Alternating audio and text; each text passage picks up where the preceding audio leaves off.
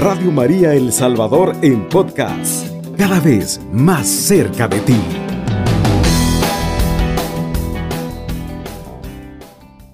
Queridos amigos y amigas de Radio María, un saludo franciscano de paz y bien. Qué alegría volvernos a encontrar nuevamente con su programa Cristo vive y te quiere vivo. Y el tema de hoy es precisamente eso, jóvenes con raíces, descubrir qué es lo que el Papa Francisco quiere para nosotros hoy en este tema que traemos para ustedes, que es de la exhortación apostólica Christus Vivit. Pero hoy también tengo la dicha de que me acompaña uno de mis hermanos frailes capuchinos que está en formación. Eh, está unos días aquí de visita en nuestra fraternidad y para mí es una alegría poder compartir. Así que bienvenido hermano, usted se presenta. Yo sé que está viviendo en Guatemala, pero va a ser un orgullo para ustedes salvadoreños escuchar de dónde es nuestro hermano. Gracias. Eh, mi nombre es Héctor Lemos, pues soy de aquí del Salvador, del municipio de, de Soyapango. Pues es un gusto estar aquí en este programa y pues compartiendo sobre todo la fe, ¿no? Y, un tema tan bonito que, que trata de la juventud, ¿no? Como vemos, eh, la sociedad salvadoreña pues eh, ha reflexionado, sea, ha sido más consciente sobre todo en este tiempo en cuanto a la juventud, ¿no? Entonces yo creo que la raíz de, de los jóvenes también implica mucho la cultura, ¿no? Entonces es una de las cosas más bonitas estar nuevamente pues aquí en, en mi país, pues allá en Guatemala estoy en mi formación y pues es un gusto estar aquí compartiendo con ustedes. Muy bien, mira, Soyapango, ¿verdad? Estamos cerquita aquí de, de Soyapango. Un saludo a todos nuestros queridos amigos y amigas de Radio María que están sintonizando ahí en Soyapango, a la familia también, tu familia, si estás sintonizando, es una alegría tenerte por acá. ¿Por qué es una alegría? Porque vemos que hay vocaciones en El Salvador a los diferentes estilos de vida eh, religiosa y nosotros tenemos la dicha de tener también un hermano salvadoreño. Son pocos los frailes que tenemos nosotros en esta custodia de Guatemala, El Salvador y Honduras. A nuestro carisma no se quieren animar mucho, pero ahora teniendo aquí a Fray Héctor, tal vez hay otro joven ahí con inquietud vocacional, ¿verdad? Que se quiera animar. Héctor, ¿cuál fue tu parroquia ahí en Soyapango? Nuestra Señora del Tránsito. Nuestra Señora del Tránsito. Muy bien, un saludo para todos ahí de esta parroquia y tu grupo juvenil o dónde, cómo es que participabas allí. Pues en la liturgia, más que todo en los monaguillos, ahí servía como eh, lector también, entonces eran los grupos en los que... ¿Cuánto tiempo participaste en cada uno de estos grupos? Pues ¿Como monaguillo? ¿A los cuántos años iniciaste? Ah, con los monaguillos desde que hice mi primera comunión, como a los 8 o 9 años, más o menos. Ah, bueno, una invitación para los niños, ¿verdad? Que tienen esa inquietud de trabajar como, como monaguillos, ¿verdad? De servir ahí en el altar cerca de Jesús. ¿Y en la liturgia? En la liturgia, pues, fue posterior, ya que unos 5 años más o menos. Pero sí, ahí fue donde las inquietudes vocacionales crecieron, entonces, a través de ese servicio, ¿no? Entonces ha sido esa experiencia. Y esa es la intención que tenemos nosotros al venir reflexionando los diferentes temas que propone la Christus Vivit, que el Papa va proponiendo, es redescubrir en este mundo, en esta sociedad, en la actualidad, cómo Dios sigue llamando a los jóvenes, pero también cómo nosotros a veces podemos decirle no al Señor, ¿verdad? Pero un momento especial es la vivencia que uno va teniendo en su parroquia, ¿verdad? Toda vocación nace también de la experiencia que va teniendo en su parroquia. ¿Qué le dirías a, los jóvenes, a los niños que van creciendo en la fe y que quieren descubrir su vocación? ¿Cómo fue que descubriste tu vocación? Esto va enraizado también con el tema porque son las raíces.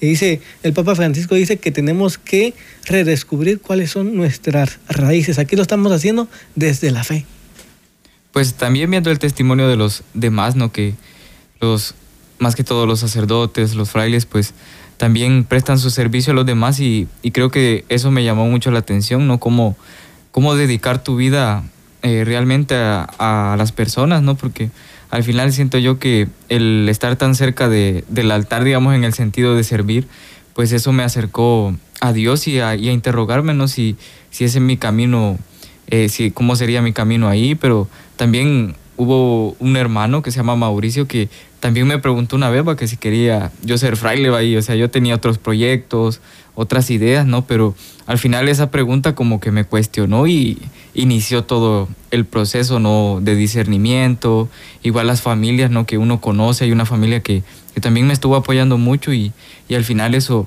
eh, hizo crecer mi llamado en ese sentido. Entonces, al final el, la relación con nosotros, te das cuenta su historia, como estamos hablando también en ese sentido, ¿no? Su historia familiar, el impacto que ellos tienen, pues también impacta en la vida de uno, ¿no? Y al final eso te lleva también a, a descubrir nuevos horizontes. Claro que sí. Algo muy importante que empieza a decir el Papa Francisco cuando habla de jóvenes con raíces, dice, y cuenta tal vez como una pequeña historia, esto me gustó a mí mucho. A veces he visto, dice, árboles jóvenes, bellos, que elevan sus ramas al cielo buscando siempre más.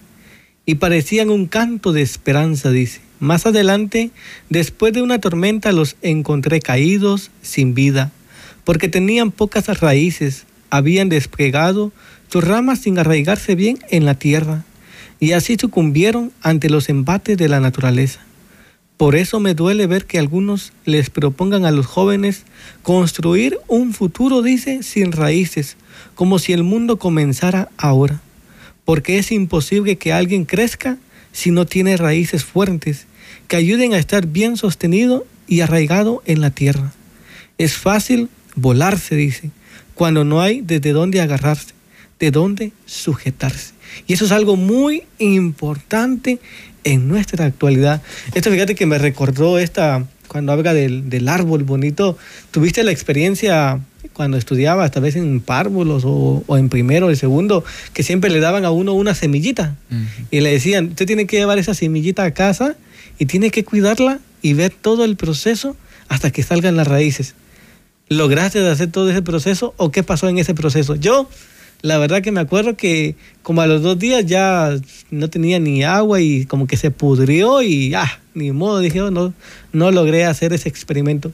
¿Cómo sí, de hecho acá lo hacen con una semillita de frijol, ¿no? Entonces esa semillita lo pone uno al algodón y ahí va, va creciendo la semillita, va echando las raíces y todo. Pero si crece demasiado, o sea, necesita también la tierra, ¿no? Entonces es parte del, del proceso y, y, fue bonito porque uno como que acompaña eso, ¿no? Pero como decir, las raíces pues al final son importantes porque esa era su base, ¿no? Donde, donde se alimentaba también. Claro que sí. También me recordaba ahorita que estaba preparando el tema y, y releyendo lo que el Papa Francisco dice.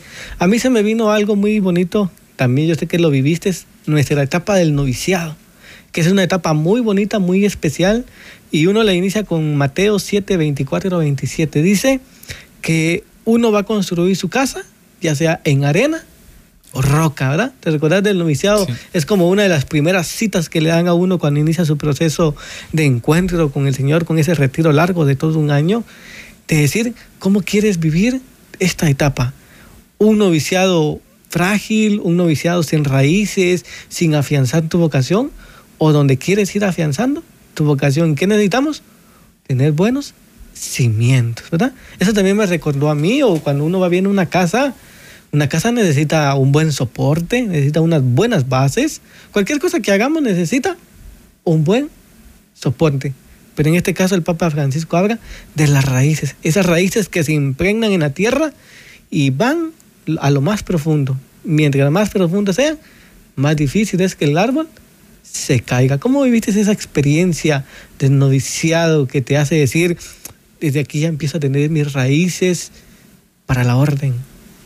Sí, este, como cada carisma tiene también esa experiencia, ¿no? Y es una experiencia donde uno pues pone sus raíces en el carisma propiamente, en nuestro caso pues el carisma franciscano capuchino y, y uno debe vivir eh, la vida de oración en primer lugar, ¿no?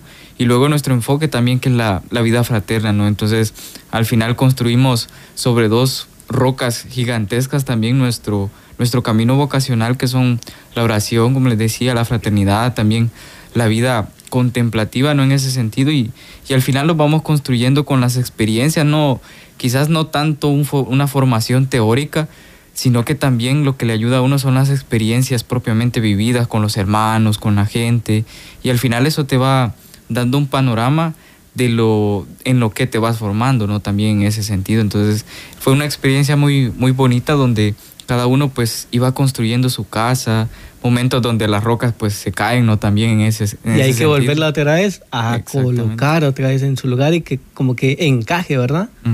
Sí, exactamente. Entonces, es un proceso eh, que quiere paciencia también y no solo aquí, sino que también en la vida de cada uno de nosotros pues vamos construyendo también eh, esa casa no edificada también en roca. Algo también muy bonito, mira, cuando vamos avanzando en la lectura del Papa Francisco, dice, queridos jóvenes, no acepten que usen, dice, su juventud para fomentar una vida superficial que confunde la belleza con la apariencia. Y eso estamos viviendo, ¿verdad? Confundir la belleza, lo que realmente uno es, con lo que a veces quieren que uno aparente y que uno dé al mundo a conocer algo que ni uno mismo es, ¿verdad? Algo pues, así que se ve rápido es la tendencia de las modas o la tendencia en cualquier cosa, ¿verdad? La misma sociedad nos va diciendo por dónde es que tenemos que ir y caminar o qué es lo que tenemos que hacer, vestir, ¿verdad? O hasta qué tenemos que comer, ¿verdad? Pero realmente es aprender a disfrutar lo que yo soy, lo que cada uno es. ¿Por qué? Porque traemos una historia de vida familiar. Eso es algo que a veces creo que se está perdiendo esto y creo que duele mucho saber que a veces las familias no tienen tiempo para practicar ellas mismas. A ver, a veces están, todos dicen que están reunidos, pero todos a veces en el teléfono o a veces en la computadora o distraídos. Ya no hay esos momentos donde uno puede escuchar a mamá, ya no puede escuchar a papá o al abuelito cómo fue el día de trabajo. ¿Tuviste esa experiencia? Yo sí recuerdo que a veces mi papá o mi mamá nos contaba cómo le había ido su trabajo o qué experiencias habían sacado, pero hoy creo yo que estamos en un mundo como que todo es rápido e instantáneo y ya no somos las personas de la escucha, de aquel que pierde tiempo para escuchar al otro. ¿Cómo vivías esto en tu familia, en tu sociedad, en, eh, tu círculo de amigos? Pues al menos a nivel personal, lo que nos reunía en familia, lo que nos aún siguen como una tradición también, va. A veces una película en familia, va, o, comer todos juntos en la mesa. Eh, detalles así que al final quizás como que cada uno llegaba de, de su ritmo, sobre todo en la noche. Y pues nos sentábamos a comer, a hablar con los sobrinos ahí en torno a uno, ¿no? También, entonces, al final esa experiencia fue muy enriquecedora, ¿no? Porque al final son las cosas que la familia siente que, disfruta también, ¿va?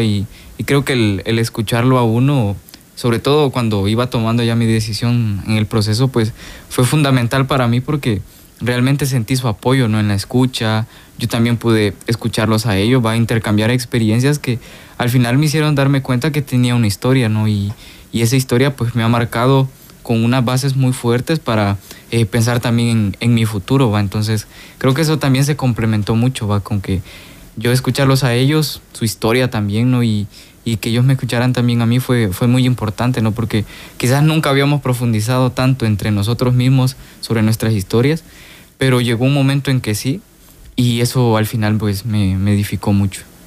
Me gusta mucho esta parte de que el Papa Francisco dice, mejor sepan descubrir que hay hermosura en el trabajador que vuelve a su casa sucio y desarreglado, dice, pero con la alegría de haber ganado el pan de sus hijos.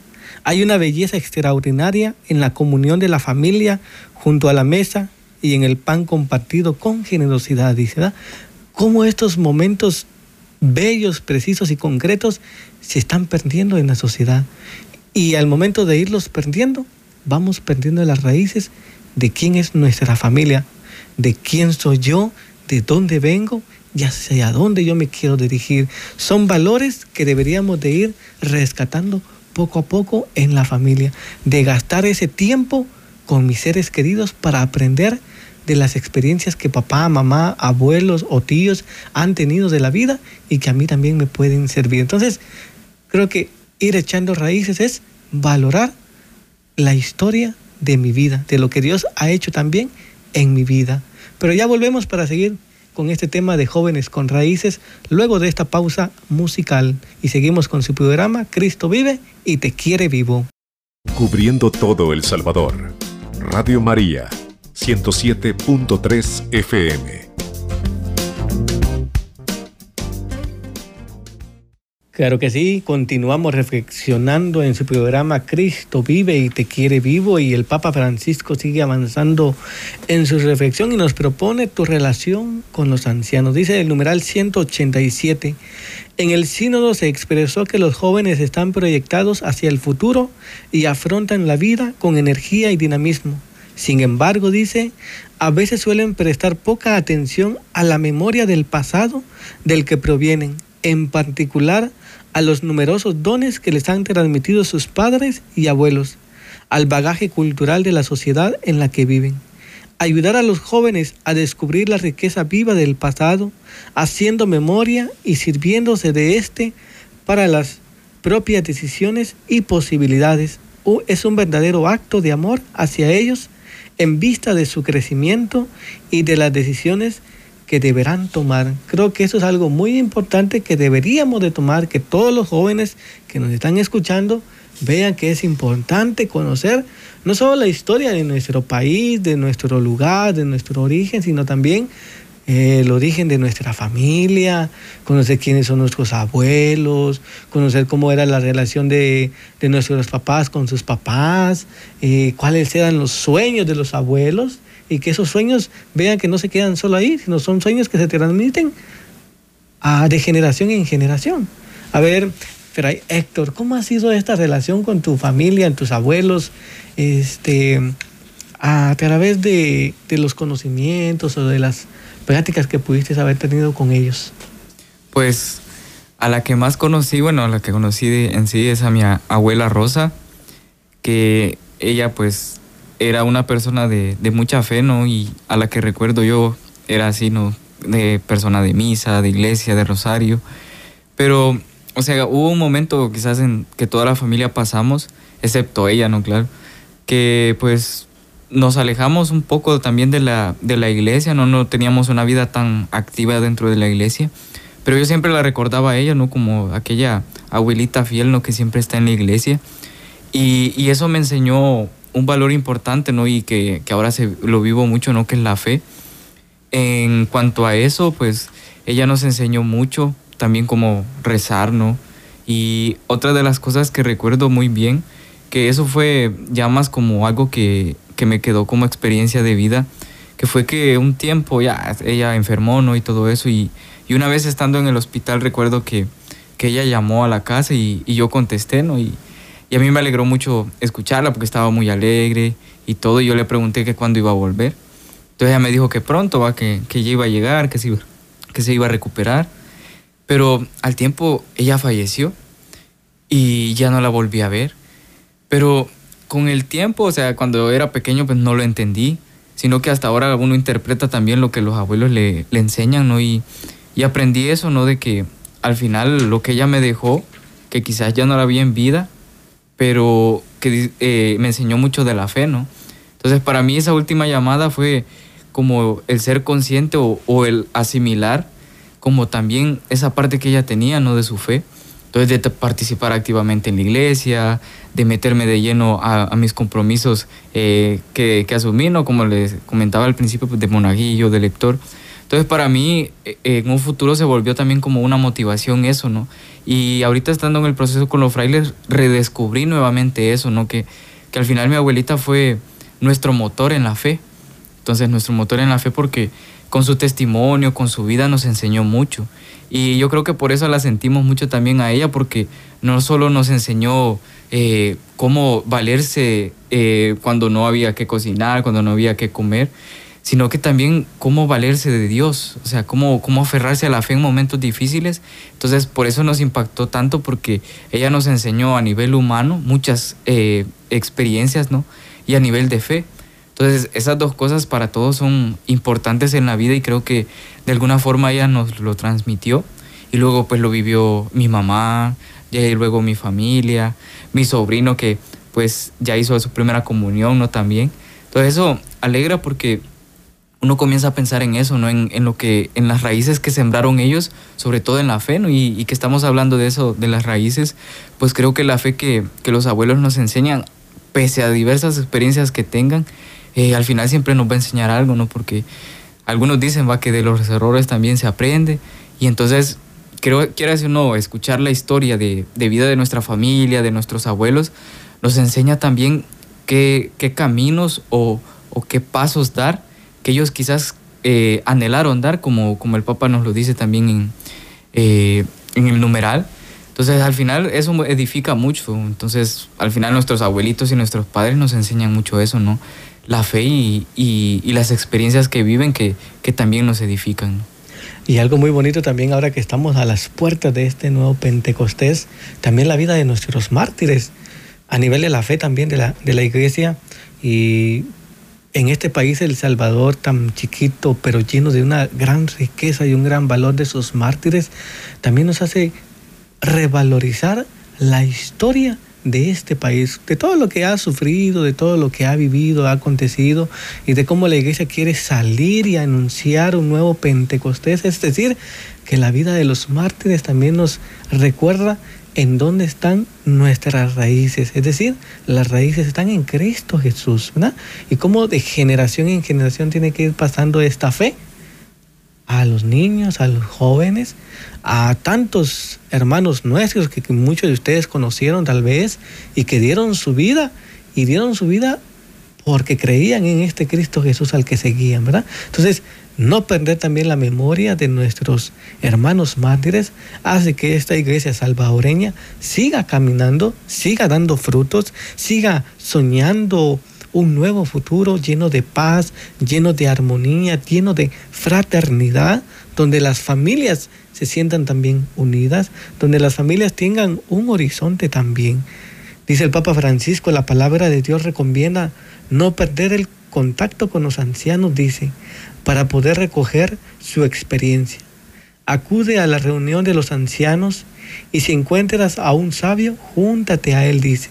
Si ves a un hombre prudente, madruga para buscarlo, que tus pies desgasten el umbral de su puerta, nos dice Sirácides. En todo caso, los largos años que ellos vivieron y todo lo que han pasado en la vida deben llevarnos a mirarlos con respeto. Ponte de pie ante el hombre de canas. Levítico 19:32.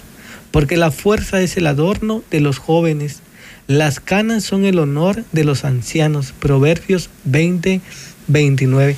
Ninguno de los dos tenemos canas todavía, ¿verdad? Eso quiere decir que todavía somos jóvenes, ¿verdad? Nos sentimos jóvenes, aunque estamos jóvenes todavía, ¿verdad? Pero es precisamente eso, ¿verdad? Eh, las fuerzas es el adorno de los jóvenes, ¿verdad? Tenemos esa fuerza, esa energía de querer conquistar al mundo, pero ante las canas de los ancianos, de nuestros hermanos mayores, debemos tenerles respeto por la sabiduría que ellos tienen. Y algo que me gusta del Papa Francisco es que si bien lo que quiere hacer es como congeniar la sabiduría de los adultos con las iniciativas y la energía, la gana que tiene la juventud, es decir, que tampoco hay que decirle sí a todo lo que nos digan los adultos, ¿verdad? Como bien dijiste, tienen sus errores, ellos han aprendido de sus errores, desean que nosotros también aprendamos de nuestros propios errores. Entonces aquí entra como el tema del discernimiento, ese discernimiento que me lleva a escuchar los consejos, a escuchar lo que me están diciendo, pero al final uno elige la mejor parte, uno elige lo que cree conveniente también para su propia vida. No es que todos tengamos que decir sí, sí, sí, sí, ¿verdad? Porque nos volvemos personas ciegas, sin criterios, sin un discernimiento de lo que también queremos nosotros. Por eso dice el Papa, hay que hacer una combinación de la sabiduría con la energía de los jóvenes. Yo recuerdo eh, de parte de mi, de mi papá, yo tenía tal vez unos cinco años cuando murió este, el papá de mi papá y tengo una vaga impresión de él. Y después recuerdo la otra imagen que yo tengo que voy en el funeral. Pero ya platicando con mi papá años más tarde, y yo le preguntaba cómo él había llegado ahí a Shela, donde, donde él vive. Y él me decía, mi papá no tuvo, no tuvo oportunidades, dice. Vivíamos carentemente. Y entonces él lo que quiso es darme lo mejor a mí. Y eso implicaba que yo tenía que salir de casa, irme a otro lugar, a otro tipo de cultura, a otro tipo de, de, personas, de ser como un extraño. Pero el sueño de mi papá era que yo fuera mejor persona, mejor preparado de lo que él no pudo ser. ¿Y qué hizo mi papá también con nosotros? También quería lo mismo para nosotros. Dijo, yo me preparé, pero yo quiero que ustedes se preparen lo mejor posible. ¿Ves cómo es esa cadena de lo que el abuelo soñó? Ha llegado hasta sus nietos, ¿verdad? Eso es algo muy bonito, algo que cuando yo me enteré de eso, wow, yo agradecía por eh, enterarme de eso, ¿verdad? De la historia de mi papá, de lo que él había vivido, pero que también me hacía valorar el esfuerzo que mi papá estaba haciendo. Hay muchos jóvenes que a veces no tienen esto de valorizar lo que el esfuerzo que hacen a veces sus, sus papás o sus abuelos también. Y también tengo otra de mi abuelita por parte de mi mamá. Ella, como decís, tu abuelita también te inculcó la fe. Mi abuelita también, aunque tal vez no eh, coincidíamos con la misma religión, pero ella siempre estaba pendiente de uno y siempre le llevaba a uno a, a, sus, a su comunidad y siempre estaba ella como atenta a, que uno siguiera y se entregara al Señor. Y siempre eh, la recordamos a ella, todavía vive, pero por una canción, la canción de la ranita. Siempre mi abuelita cuando visita o, o la visitan siempre tiene la canción de la ranita. Pero es eso que le ayuda a uno en su vida a redescubrir la importancia que tiene nuestra historia de vida, porque tú también dijiste, nos marca también, ¿verdad? Marca nuestra vida, marca la vida de fe de nosotros. Todo esto, ¿cómo te ha ayudado a integrarlo en tu vocación? Pues sí, ha sido un proceso también de, discernir, como lo decís, porque al final en el camino pues te vas dando cuenta que, que los pequeños detalles que te enseñaron tus abuelos, tus padres, al final te, te, edifica y te sostiene también en ese, en ese camino que has elegido, porque al menos a nivel personal en la vocación, pues el modo de rezar de mi, de mi mamá, que ella me, me inculcaba lo de la divina misericordia, ¿no? Porque ella es muy, muy devota también a ello. Entonces yo lo aprendí de ella, aprendí de mi abuela también el rosario, ¿no?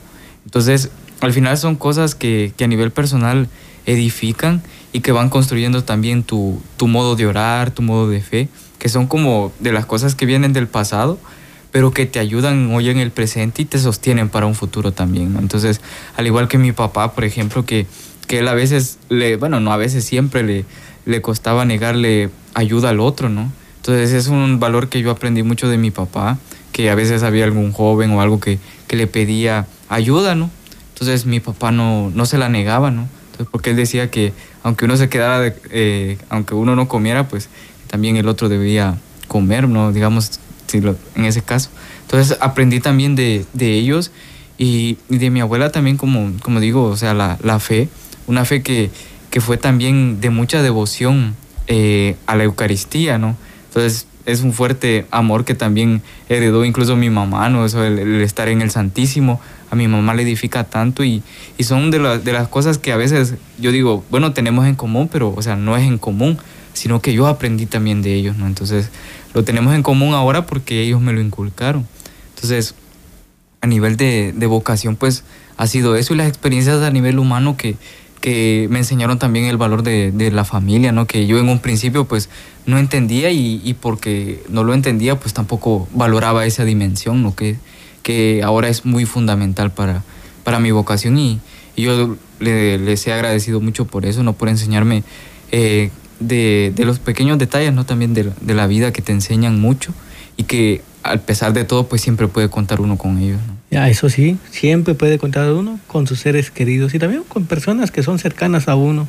El Papa Francisco dice, esto no significa que tengas que estar de acuerdo con todo lo que ellos dicen, ni que debas aprobar todas sus acciones. Un joven siempre deberá tener un espíritu, dice, crítico Cita a San Basilio Magno, refiriéndose a los antiguos autores griegos, recomendaba a los jóvenes que los estimasen, pero que acogieran solo lo bueno que pudieran enseñarles. Se trataba simplemente de estar abiertos para recoger una sabiduría que se comunica de generación en generación, que puede convivir con algunas miserias humanas y que no tiene por qué desaparecer ante las novedades del consumo y del mercado. Vean que no tiene que desaparecer ante estas realidades del consumismo, del mercado, de que es otra época. yo creo que es una de las cosas que a veces escuchamos que, o también nosotros pudimos haberlo dicho en algún momento. No, hombre, es que eso, es su, eso fue su época, dice uno, ¿verdad? Eso fue su época de los 90, de los 80, de los 70, dice uno. Ahora nuestra época es diferente, dice uno. Claro que son diferentes, pero cada época marca la vida de todos nosotros. Y por eso a veces yo me entristezco mucho cuando hay jóvenes, niños que se aburren ante las historias de sus abuelos, de sus papás. Eh, decimos, ah, eso ya se lo escuché, otra vez viene usted con ese mismo cuento, otra vez viene usted con esa historia, no se aburre de contarla, dice. Esta generación no es de la escucha, ¿verdad? Entonces, vea qué importante que necesitamos nosotros redescubrir este valor de nuestra raíz familiar, de nuestra raíz social, política, económica, pero también nuestra raíz desde la fe. Seguiremos reflexionando en su programa Cristo vive luego de esta pausa. Cubriendo todo El Salvador. Radio María, 107.3 FM.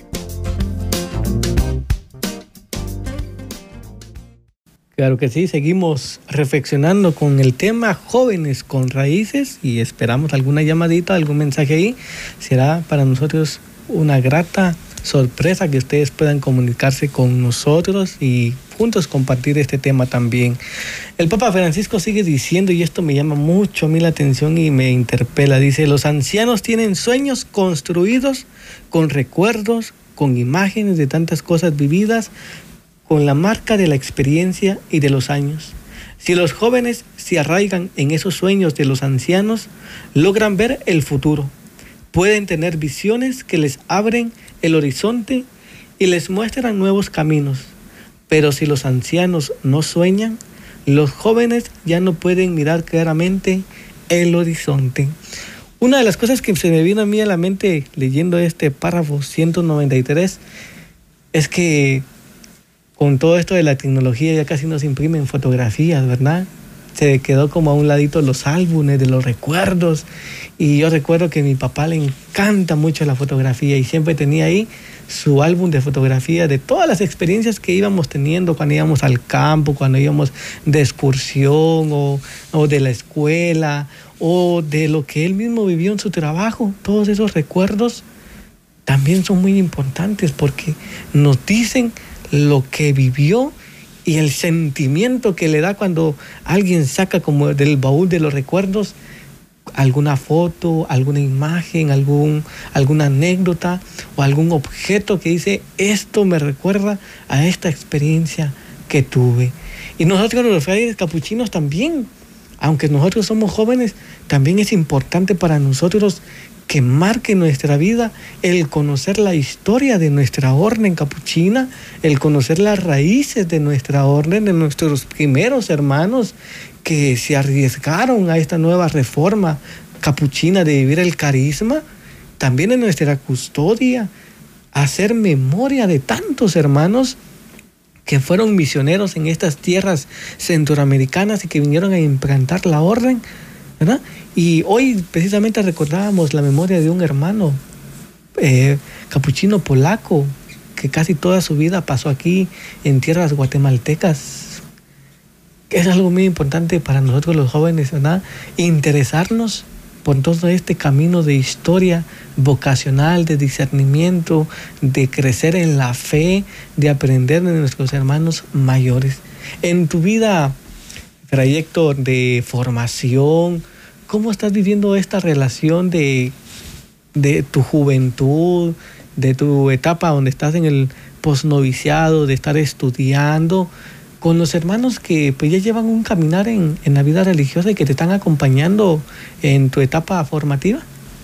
Pues creo que en torno a la misión sería uno de los aspectos que, ahorita se me viene ya que citaste a nuestro hermano, porque los frailes hablan de las experiencias que tuvieron en su misión o eh, en diversos eh, países de aquí de, de Centroamérica, aquí en El Salvador, allá en Guatemala, y es bonito cómo esos, eh, esas vivencias que ellos tienen, o sea, los miran como, como algo enriquecedor para su vida y uno eh, ahora pues en, su juventud como que lo proyecta a un futuro, ¿no? Como que uno se imagina con, esas experiencias de misión o, esos sueños que, que pues vivieron ellos en su momento, ¿no? Y ahora uno como que sueña con eso también, ¿no? Entonces, quizás una de las cosas que, que me, que he aprendido o que he vivido con ellos ha sido el entusiasmo con lo, con lo que hacen las cosas, ¿no? Con lo que lo hicieron también en su, en su tiempo. Y, y, cómo le transmiten a uno ese deseo de servir también, o sea, de entregarse a los otros también en, en diferentes ambientes, en diferentes lugares. Entonces, es como, como algo que te entusiasma, ¿no? Porque eh, ves cómo ellos se entregaron en un momento y ahora pues como lo reflexionábamos en un principio, ¿no? Como los jóvenes aportan esa fuerza, ese vigor, donde ellos van también dirigiendo el camino, ¿no? Con sus proyecciones, con sus visiones, con sus ideales, que también se lo transmiten a uno y no, no es un deseo personal, sino que, como lo dicen ellos, también el pensar en los otros, ¿no? O sea, en la necesidad que, que hay en, en el mundo incluso, ¿no? Entonces, eso a mí me, entusiasma mucho, ¿no? Porque ahora como, como hemos visto, ¿no? Que, que hay tantas, van a haber tantas nuevas experiencias de misión, nuevas experiencias con, con otros hermanos y, y, al final eso te, te va llenando y te va motivando también, ¿no? Porque al final en nuestro, nuestro camino, pues, eh, ha sido también el de, la, el de la misión, ¿no? Como orden. Entonces también eso, al final que, que se vaya eh, reabriendo caminos también para, para la misión ha sido algo muy bonito, ¿no? Y que cuando ellos comparten la experiencia, pues uno los escucha porque ahí hay una gran riqueza que uno, que uno va aprendiendo y quiere hacer, no, eso lo forma también a uno, ¿no? O sea, forma a nivel eh, de la orden, ¿no? Y también a nivel de las motivaciones, ¿no? O sea, como que todo lo que ellos comparten se vuelve un aliento para uno también. Es el tema de la interculturalidad también, ¿verdad? Saber que venimos hermanos de diferentes partes del mundo, de Centroamérica, y juntos queremos vivir el carisma, pero es allí donde también nosotros los frailes le ponemos mucha importancia, o sea, no podemos vivir el presente sin saber que tenemos un pasado que ha marcado nuestra vida, nuestra historia y que nos hace ser estos frailes capuchinos cercanos a la gente, al pueblo, entregados en cada una de las diferentes actividades, pero que ante todo queremos reflejar la fraternidad, reflejar de que somos estos hermanos capaces de compartir. Y empieza que eh, nuestras etapas formativas vamos compartiendo de nuestra familia, vamos abriendo nuestra vida, nuestro corazón a que el hermano conozca de dónde vengo yo, de dónde Dios me llamó, de dónde Dios hizo este llamado vocacional en mi vida y descubrir que todos tenemos raíces diferentes, pero que son una misma raíz desde Cristo Jesús. ¿verdad? Entonces, algo muy bonito, por eso me llamaba la atención porque a veces podemos también nosotros los jóvenes decir, no, pero si ya este hermano ya, puede decir uno, ya se murió, ¿verdad? Ya, hasta ahí, ¿verdad? No, pero redescubrir cómo este hermano se entregó y a través de esta entrega nosotros vamos siguiendo esos pasos también de entrega, de ilusiones, de soñar, de querer que la pastoral vocacional sea un poquito más vivencial, pero entonces nos compromete a nosotros a vivir estas raíces y ponerlas como más enraizadas en nuestro carisma, en Cristo Jesús. Y a partir de ahí poder seguir haciendo este camino. Entonces vean jóvenes que por eso es importante lo que dice el Papa Francisco, de que nos interesemos por nuestras propias raíces, nos interesemos por descubrir quiénes somos nosotros, de dónde venimos, ¿Qué, qué, cuál es el entorno que nos rodea? Interesarnos por ese entorno. Tengo una tía, a esa tía le gusta mucho la historia, ¿verdad? Y a veces anda poniendo ahí en las redes sociales eh, imágenes o a veces algún texto de, de algo que pasó, ¿qué? 50, 60, 70 años atrás. Y a veces me gusta leerlo porque digo yo, wow, voy aprendiendo a veces de cosas que ni sabía yo mismo, ¿verdad? O o uno va viendo ese contenido, ¿verdad? Pero es interesarnos, redescubrir y saber que no estamos gastando como el tiempo solo por gastarlo, sino que vamos afianzando nuestra historia de vida. ¿Cómo ves a los jóvenes? ¿Qué invitación les harías, este trayecto a los jóvenes de hoy en día? Que uno de los grandes retos que tienen es que desde la pastoral juvenil, desde sus grupos juveniles, puedan tener esa conexión con los adultos en las diferentes pastorales de de sus comunidades, de su parroquia, o jóvenes que están trabajando y que a veces están empezando a adquirir esa experiencia. con relación a los adultos que ya tienen experiencia y tal vez los adultos pueden ser como muy celosos de los que van iniciando o en diferentes ámbitos de la vida social? ¿Qué consejo les podría dar a partir de lo que hemos venido reflexionando de jóvenes con raíces? Pues creo que es más, más bien escucharlos también porque quieras o no, a veces como que el joven eh, viene a ser como no un centro de atención, sino que es como aquel que, que, mueve a las personas también, ¿no? Pero a veces los adultos eh, expresan una opinión y como vos decías también como que desvaloramos lo que ellos nos pueden decir, pero al final, quieras o no, la experiencia que ellos nos, nos van a transmitir, ya sea en un grupo o en nuestro mismo núcleo familiar, pues yo creo que es más que todo la escucha, ¿no? Cultivar la escucha, el preguntar cómo qué experiencias ha vivido, ¿no? O cómo es su vida actualmente. Y ahí irse abriendo, ¿no? Porque, como decís, a nosotros nos enseñan, pues, escuchar la historia de nuestro hermano. Y creo que a veces los jóvenes nos acostumbramos a pensar mucho en, un futuro o lo, que viene, ¿no?